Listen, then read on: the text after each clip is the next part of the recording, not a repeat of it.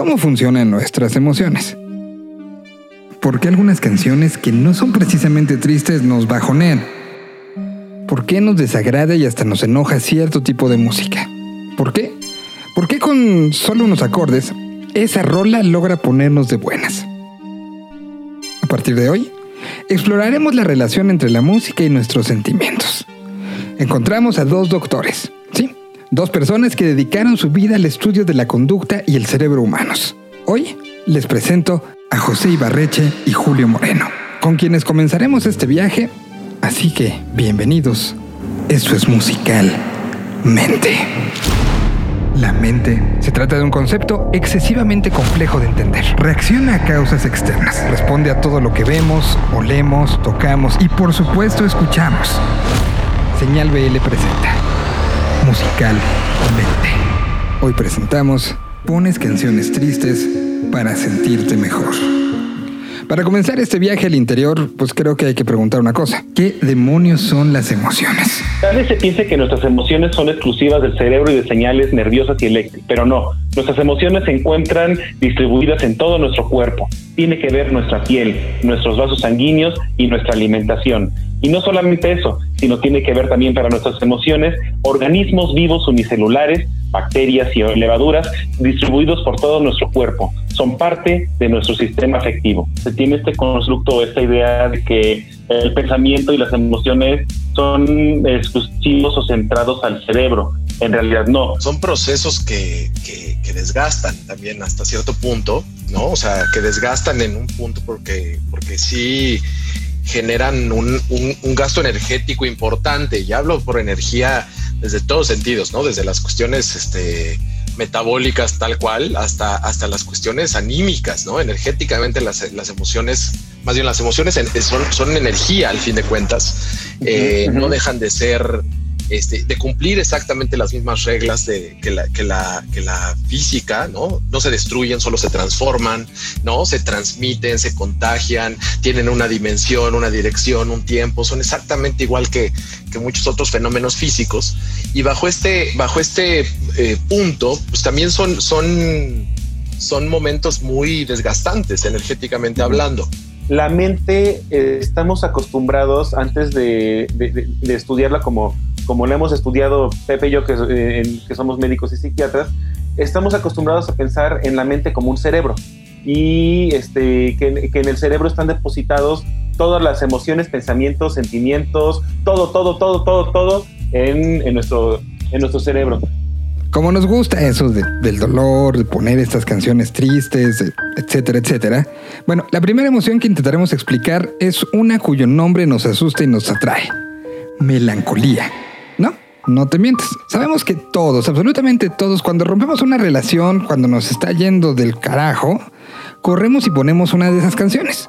Volvemos a escuchar esos discos completos cuando, pues, extrañas a tu familia, que en estos días ha sido algo claro. Y nada más empieza la temporada de lluvias y acudes a un playlist que juraste no volver a escuchar. Nostalgia, tristeza, anhelo, azote, llámale como quieras. Te gusta y lo sabremos, pero empecemos. Según los doctores, ¿qué es la melancolía? Melancolía, eh, proviene de dos raíces griegas, lo que es melana, que significa negro, o se escribe melanae o melena, y de, cole, que es bilis. En la teoría más antigua de los griegos, las enfermedades o el origen de las patologías, de todas ellas, era un desequilibrio de cuatro humores que estaban dentro de nuestro organismo. Por humores entendemos tal cual líquidos, no, humor en un sentido afectivo, aunque es interesante por lo que viene.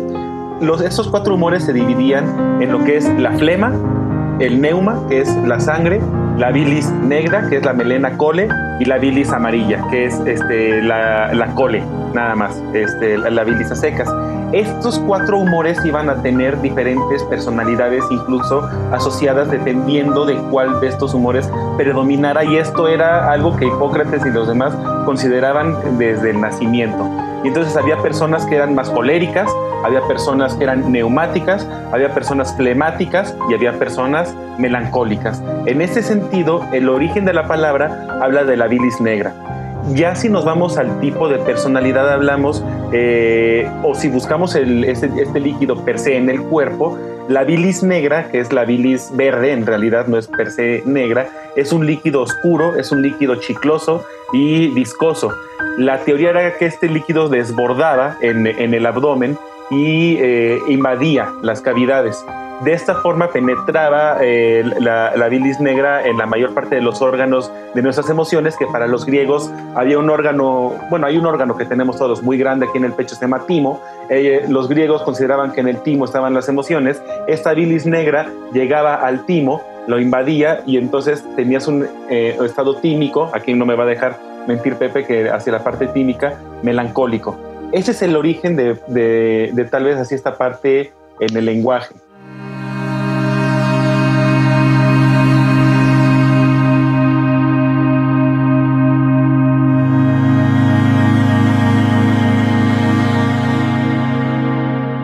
Me quiero poner azotado y, yo llamaría la melancolía como el, dolor de existir, ¿no? O sea, es esta parte en la que todos en algún punto nos sentimos eh, adoloridos, todos, todos sabemos que, vivir este, duele, ¿no? Y no hay nada como que el melancólico que, ejerce y milita este dolor de existir y el sufrimiento este, de manera más patética que, que, que, la persona con melancolía, ¿no? Eso serían palabras de, del buen Lacan, eh, en, el cual pues nosotros tenemos este ánimo profundamente doloroso, eh, dejamos de tener un interés por el mundo exterior, es, un, es una experiencia muy, muy autista, una experiencia muy, muy personal, muy dividida y muy separada del resto. Eh, en la que pues tenemos esta pérdida, es cuando el amor falla, ¿no? Hay un libro muy interesante sobre la, depresión que dice que la depresión y la melancolía son cuando el amor falla y es esta pérdida de la capacidad de amar en el cual podemos inhibir o inhibimos todas las funciones del amor, incluyendo el amor propio, ¿no? Y tenemos esta esta experiencia que puede venir con el reproche o autorreproche, ¿no? Con autoacusaciones eh, y, que nos hace estar este, completamente perturbados, ¿no? Adoloridos por estar viviendo. Esa sería mi, versión, mi versión azotada de la melancolía.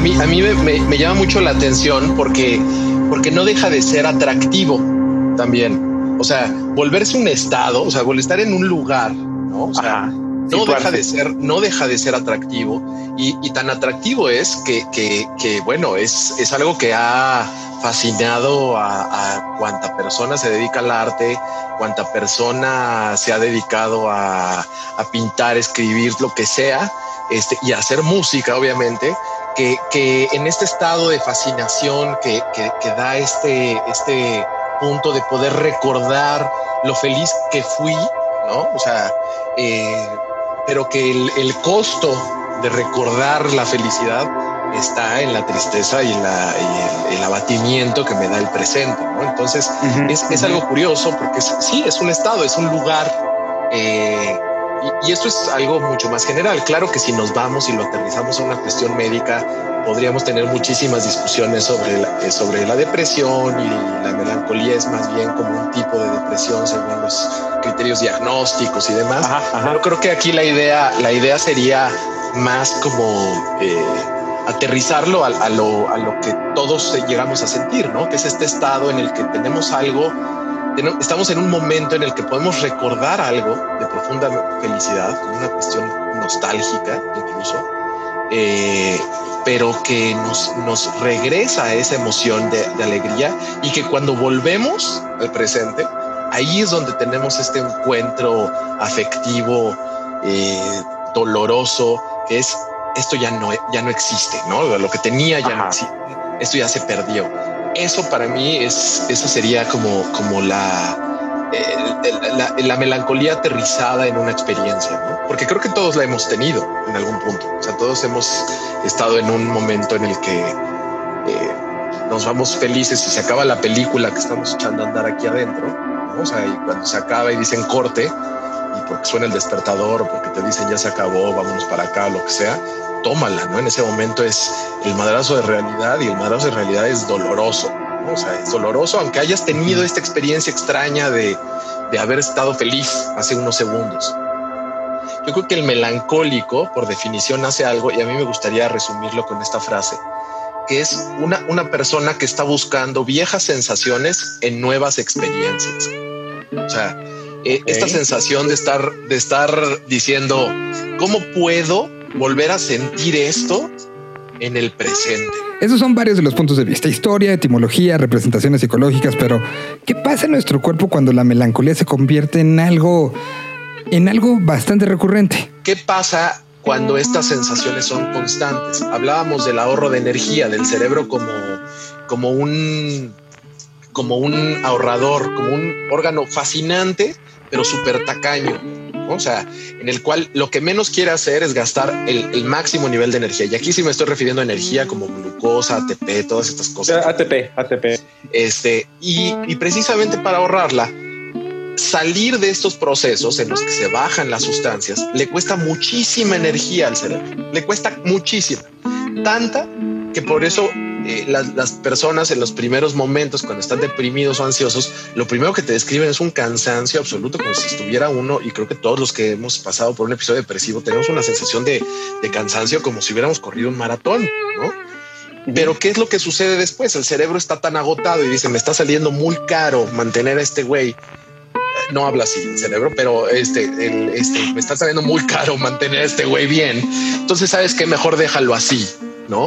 Déjalo así, ya que esté triste, pues ya luego nos las arreglamos. Y entonces es cuando esta, esta comunicación en las neuronas, estas sustancias ya están bajas y, y ya no hay manera en la que por más que le eches ganas, por más que este, ya no pienses en eso y que las cosas pasan por algo y todas estas bonitas frases que están encaminadas a, al bienestar ajeno y que son francamente inútiles, ¿no? O sea, este, pues ya no nos funciona. Pero ¿qué pasa si de repente tienes una emoción? Si tienes una emoción fuerte, si algo llega, si te, si te inyecta, este, no sé, esta adrenalina que hablaba Julio y entonces me siento con un rush ahí impresionante de una sustancia que se llama dopamina y entonces ¿no? Me prendo y entonces por más triste que estaba, en ese momento tengo un lift y entonces puedo empezar a pensar las cosas de manera distinta. Y eso lo puede causar una música alegre, lo puede causar un buen momento, lo puede causar una buena droga también, definitivamente, pero también lo puede causar la música triste.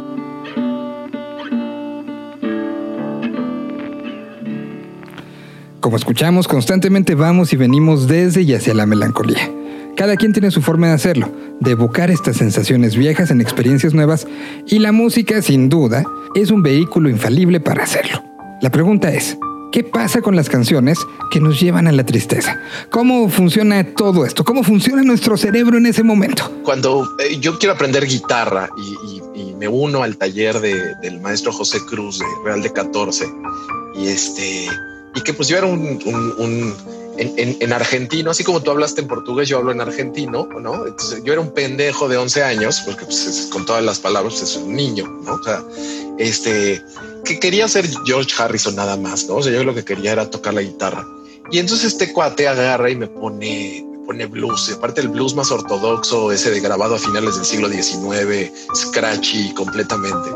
Y yo tuve una sensación muy peculiar en la que sentí que estaba recordando algo o sea, sentí como que estaba recordando algo que ya había vivido.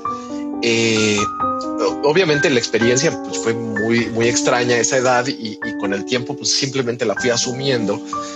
Pero, pero a mí eso, eso me gusta mucho explicarlo, por ejemplo, cuando, cuando yo escucho ese tipo de música, me hace sentir eh, en, en, nuevas experiencias, ¿no? O cuando hace uno música, por ejemplo, eh, en nuevas experiencias, esas viejas sensaciones. O sea, como yo creo que no hay una sola persona que no quiera, que no se dedique a la música y a lo mejor podríamos hacer este cuestionamiento. Y quien diga que no, muy probablemente se está haciendo güey, ¿no? O sea, eh, que no quiera evocarle a, su escucha algo que, que, que, vivió en otras ocasiones o que otra música le hizo evocarle a él mismo en un momento. O sea, todo el mundo quiere ser, en, un momento quiere ser este, los nuevos no sé qué, ¿no? O sea, el, el, nuevo grupo, el nuevo cuate que hace la música que te hace exactamente la misma sensación porque te recuerda a.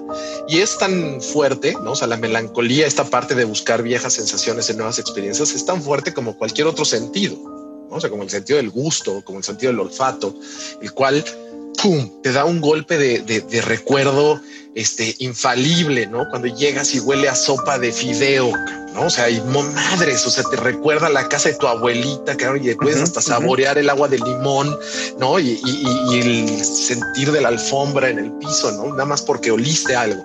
La misma manera pasa con las cuestiones melancólicas y con todo lo que, lo que nos puede generar melancolía. Y es una naturaleza.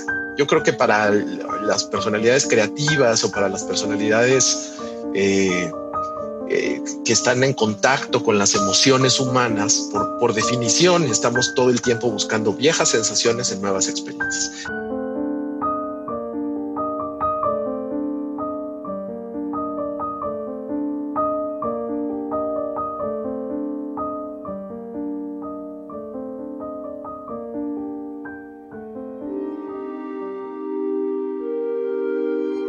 Es, es, el origen de la empatía. O sea, yo te puedo platicar una historia eh, que jamás, que, no te ha pasado, ¿no? O sea, que no te ha pasado a ti y que, y que a lo mejor nunca te pasa o que es muy improbable que te pase, porque a lo mejor soy una persona eh, que viene de la franja de Gaza y te estoy platicando de la guerra y, pues tú, tú puedes tener una reacción, pero definitivamente nunca vas a haber vivido y, es probable que nunca vivas lo que yo te estoy narrando. Pero en dónde, dónde te conectas con mi narración? Te conectas en mi afecto, ¿no? Te conectas en, la emoción que estoy generando, en, el, en el impacto afectivo de lo que estoy diciendo, de lo abatido que me, do, que me, hace sentir haber visto mi ciudad hecha pedazos. y entonces en ese momento, ¡pum!, yo me conecto contigo. Este, por ejemplo, es es un buen ejemplo cuando, cuando se habla de, las personas que están en psicosis, por ejemplo, cuando llegan los residentes de los primeros años y dicen, pero pues ¿cómo puedo yo eh, empatizar con, un, con una persona que me está diciendo que es eh, Jesucristo y que tiene un chip en la cabeza y que cada vez que piense ciertas cosas corre el riesgo de que le explote el chip y entonces dice, ¿cómo, ¿cómo te relacionas con eso? No? Es muy fácil te relacionas qué emoción le está generando a esa persona, ¿no? A esa persona, independientemente que tú consideres que pueda ser o que no sea Jesucristo, que tenga un chip en la cabeza, independientemente o que tú vayas a tener algún chip en la cabeza y algún día seas Jesucristo, sí puedes empatizar en lo angustiante que debe ser estar viviendo todos los días creyendo que tienes un chip en la cabeza y en cualquier momento puede explotar. Ahí es donde te conectas, ¿no? Entonces, en esta parte de la música, muy probablemente yo no estaba ahí y yo no tenía las mismas emociones o no fue por las mismas causas por las cuales eh, la, suite número 3 de Bach, ¿no? la famosa Air de Bach, eh, eh, que él escribió, la escribió muy probablemente por razones por, completamente distintas por las cuales yo a lo mejor me siento triste, pero los dos estamos sintiendo muy probablemente la misma emoción. Es en ese sentido donde, donde actúa, porque se conecta en una cuestión eh, gracias a, ciertos elementos musicales, que ahí yo me iría ya más a los elementos musicales y, dejaría a Julio y, su cerebro de plástico ahí a un lado que nos explicara dónde, ¿no? O sea, pero yo hablaría más de cómo ciertos, ciertas tonalidades, ciertos eh, sonidos mucho más sostenidos, más largos, los tempos muchísimo más lentos, eh, con, con, instrumentaciones más melancólicas, más hacia las cuerdas, eh, con una intensidad muy sugerente. Ese tipo de elementos musicales son los que hacen que me conecte inmediatamente, afectivamente con algo. Si la, la, suite número 3 de Bach hubiera sido compuesta en, en otra tonalidad, ¿no? O, claro de luna de, Beethoven, que es la típica que todo el mundo pone para, para una escena triste, ¿no? O sea, que está compuesta en, en do sostenido menor, ¿no? Si, si Beethoven se le hubiera ocurrido hacerla en do sostenido mayor, ¿no? este claro de luna sería más bien rayito de sol, muy probablemente, ¿no? O sea, este, ¿por qué? Digo, no sé, se me acaba de ocurrir ahorita, pero hubiera sido rayito de sol porque, porque hubiera cambiado toda la intención y muy probablemente yo jamás voy a sufrir, esperaría, toco madera, nunca, nunca sufriré la sordera y la sífilis que, que, sufrió este Beethoven y que muy probablemente por ese desamor y esa tristeza escribió. Y probablemente un poquito de neurosífilis también. También, pero este eh, está, está, o sea, es bajo ese principio que, se conecta, en mi parecer. Es, ahí donde se conecta. Es la parte primitiva de una emoción porque nos recuerda cosas que, que fuimos aprendiendo. Como por ejemplo, cuando un bebé está recién nacido, lo cargas, tú le puedes decir cosas como, ay, mira, qué estúpido, ay, qué horrible eres, no sé cuánto. Y el bebé muy probablemente va a reaccionar de manera cariñosa. ¿Por qué? Porque no tiene la menor idea de qué le estás diciendo, pero está reconociendo la melodía y la melodía es armoniosa, la melodía es tierna, una melodía que se conecta con calma. Y entonces en ese sentido el bebé dice, claro, bueno, muy probablemente crezca con una sensación crónica de vacío, vacío, porque la mamá le está diciendo que es horrible, pero, pero parece, pero para, para, fines prácticos se conecta con eso. Entonces tenemos este, este recuerdo de cómo ciertas tonalidades, cuando nosotros hablamos así, estamos usando un tono menor e inmediatamente lo localizamos como si fuera algo triste. Y eso mismo hace el músico. El músico toma esos elementos y los construye alrededor de ciertas, eh, digamos, secuencias de acordes o ciertas eh, escalas para poder expresar justamente esa, esa emoción. y viene de esta cuestión primitiva absoluta de decir, cómo me hablaban, cómo hablo, o lo que reconocemos nosotros como tonos de alegría y de tristeza. Interés personal, experiencias pasadas, empatía y elementos propios del lenguaje musical. Muchas vías para hacer una canción pueda ponerte triste. Podríamos hacer, y ya se han hecho playlists infinitas apelando a este mood tan popular. Es muy llamativo que algo tan profundo, tan doloroso y que de entrada consideramos indeseable sea tan recurrente. Pero a ver, ¿por qué somos así? ¿Por qué nos gusta y por qué evocamos estar tristes? ¿Por qué evocamos la melancolía? Fíjate que yo ahí usaría como ejemplo esta, esta idea catártica, ¿no? O sea, la idea de la catarsis, la catarsis viene del griego que es una palabra que significa purificación, ¿no? Y, y, creo que tiene mucho sentido cuando ya uno sabe la definición, ¿no? O sea, cuando sabes que eso significa purificarse este, a mí me hace mucho sentido. O sea, cuando tú oyes, no sé, eh, o digo, cuando tú lees eh, Noches Blancas de Dostoyevsky, ¿no? Es que es la definición clara de, la melancolía en el que el, este, el, protagonista no tiene esta oportunidad de regresar y que nunca va a volver a, a, la vida que tenía antes, pues nos conectamos de manera inmediata con muchas de esas cosas. Entonces tenemos esta necesidad de, de tocar sensaciones similares. Uno, para no sentirnos solos.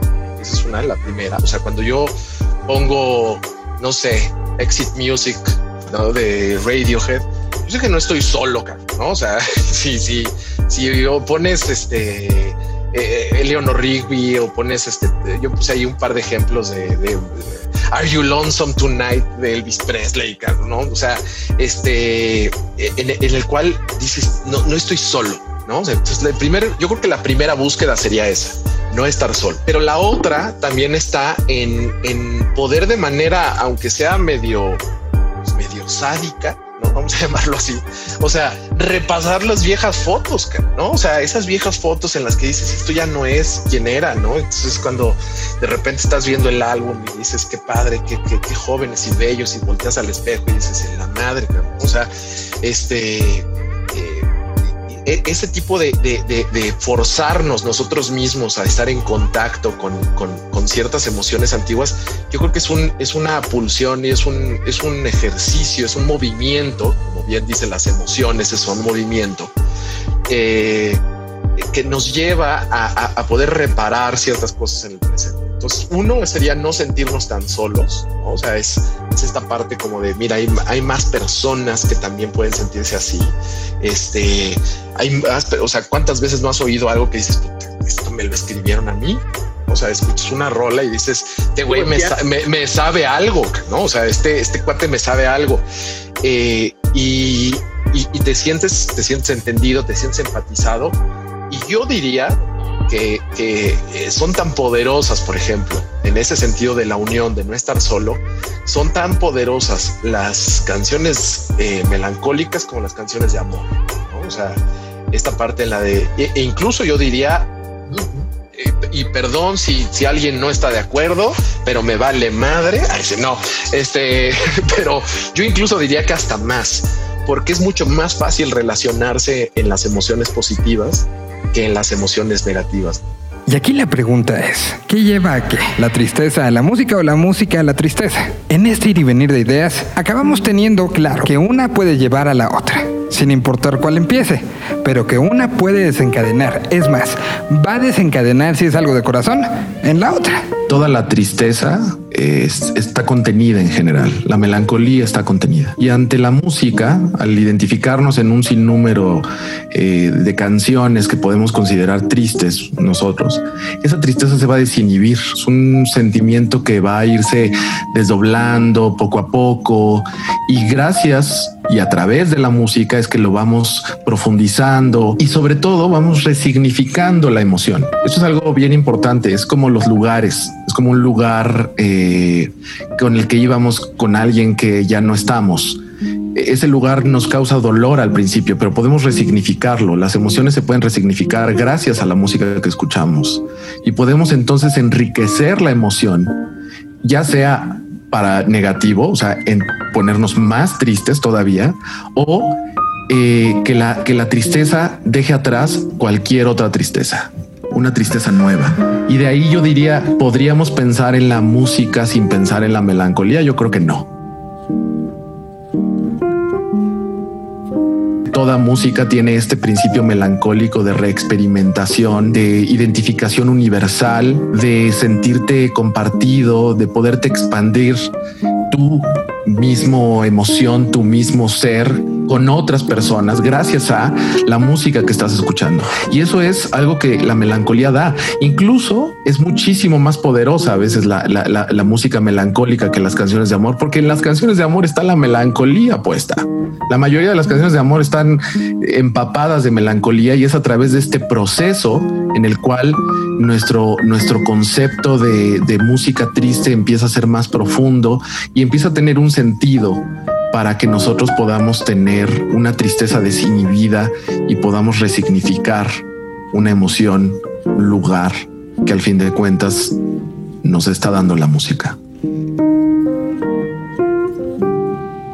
Tenemos emociones que salen de forma normal, casi siempre solas, cuando nuestra vida o lo que nos pasa en nuestra vida hace que esto ocurra. Si nos ocurren cosas tristes, es normal sentirnos tristes. La tristeza es normal ante ciertas circunstancias. Nuestro cuerpo va a reaccionar y como dije en un inicio, nuestro cuerpo no solamente guarda las emociones en el cerebro como si fuera un jarrito, sino son un montón de reacciones químicas, ah, como, como, un coche.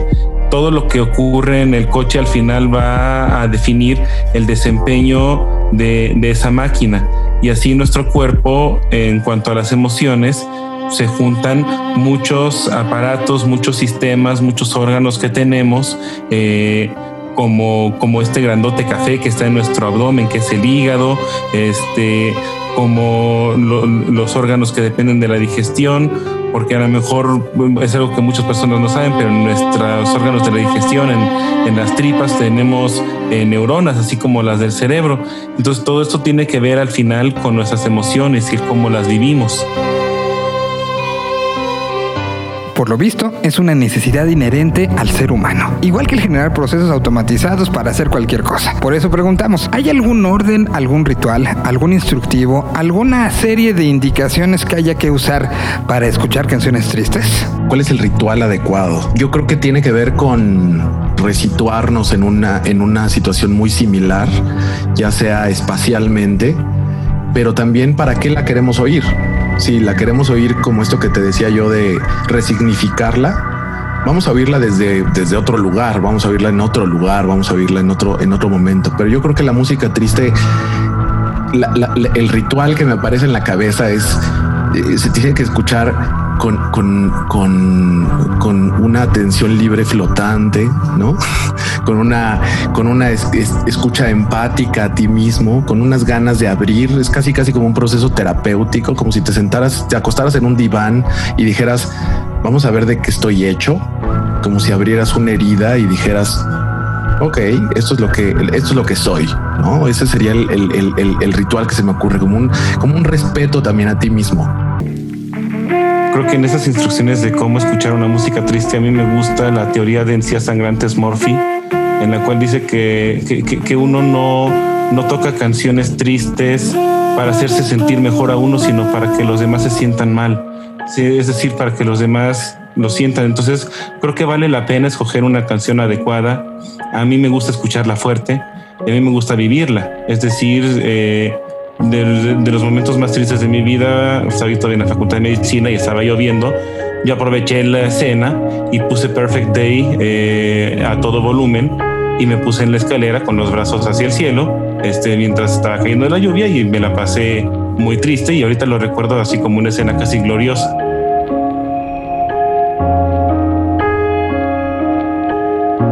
Más allá de, de, cómo ir a hacer, eh, ir haciéndolo, mi sugerencia o lo que yo pudiera decir es ponerla en un volumen que la puedas sentirla y vivirla. Hoy abrimos esta puerta y seguiremos analizándolas y pronto estaremos en la reconciliación con una canción porque es tan importante o más que reconciliarse con la persona y analizaremos muchas de las emociones desde las diferentes matices. Esto fue musicalmente, con la participación del doctor José Ibarreche, el doctor Julio Moreno en los comentarios. En el guion, investigación y mucha melancolía, Fabián Aranda. En la voz, narración armado, Miguel Solís.